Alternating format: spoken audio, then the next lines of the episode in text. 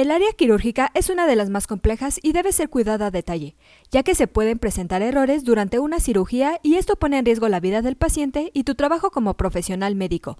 Es por ello que en este episodio te mencionamos los 5 errores más comunes durante una cirugía para que los evites a toda costa. ¡Comenzamos!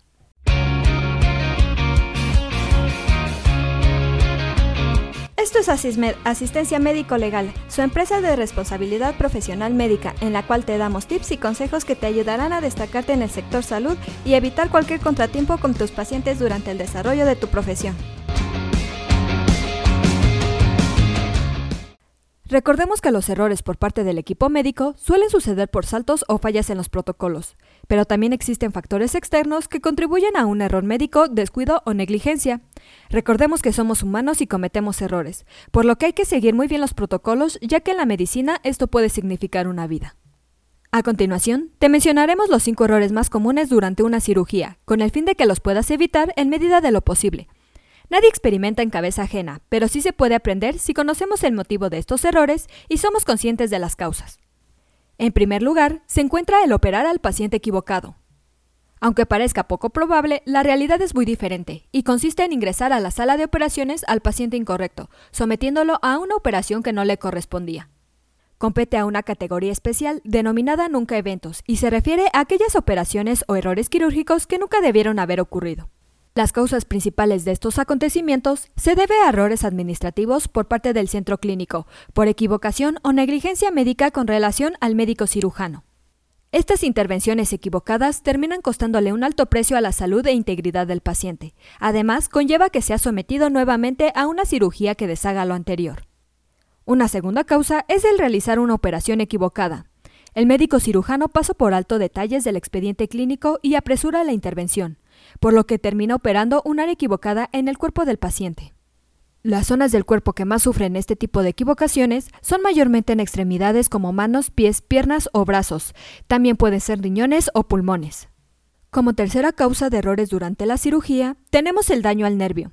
Es uno de los mayores riesgos y sucede cuando en la cirugía el médico cirujano se aproxima demasiado a los nervios circundantes del área, generando daños en el cuerpo del paciente. El daño de los nervios en algunos casos provoca dolores clónicos, discapacidad total o parálisis, entre otros. En cuarto lugar tenemos los problemas de anestesia.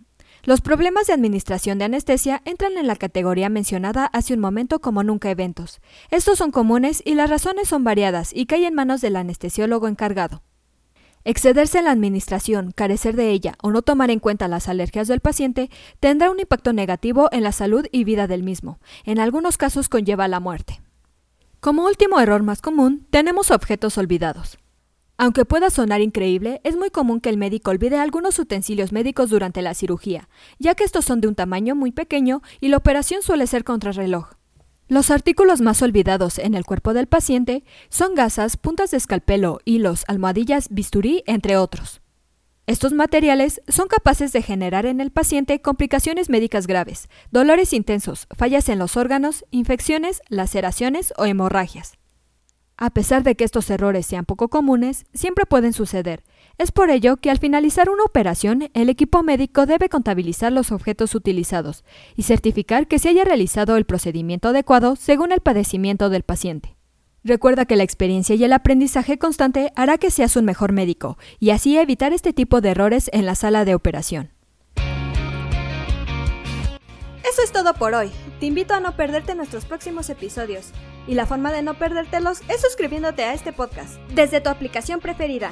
Y si te ha gustado este episodio, compártelo en tus redes sociales, con lo cual estarás ayudando a otros colegas a mejorar dentro de su consultorio o clínica y estarás ayudando a llegar a más personas. Si gustas dejarnos algún comentario o valoración en cualquiera de nuestras plataformas, te estaré muy agradecida, ya que sabré que estás ahí. De igual manera, te invito a que visites nuestra página en www.asistenciamedicolegal.com, así como nuestras redes sociales que son Facebook, Instagram y Twitter.